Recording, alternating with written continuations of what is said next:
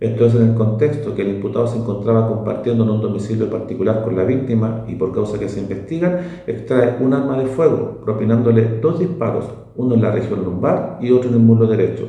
Ese día la víctima fue trasladada por la ambulancia hasta el hospital de Castro, donde quedó internada producto de sus lesiones de gravedad.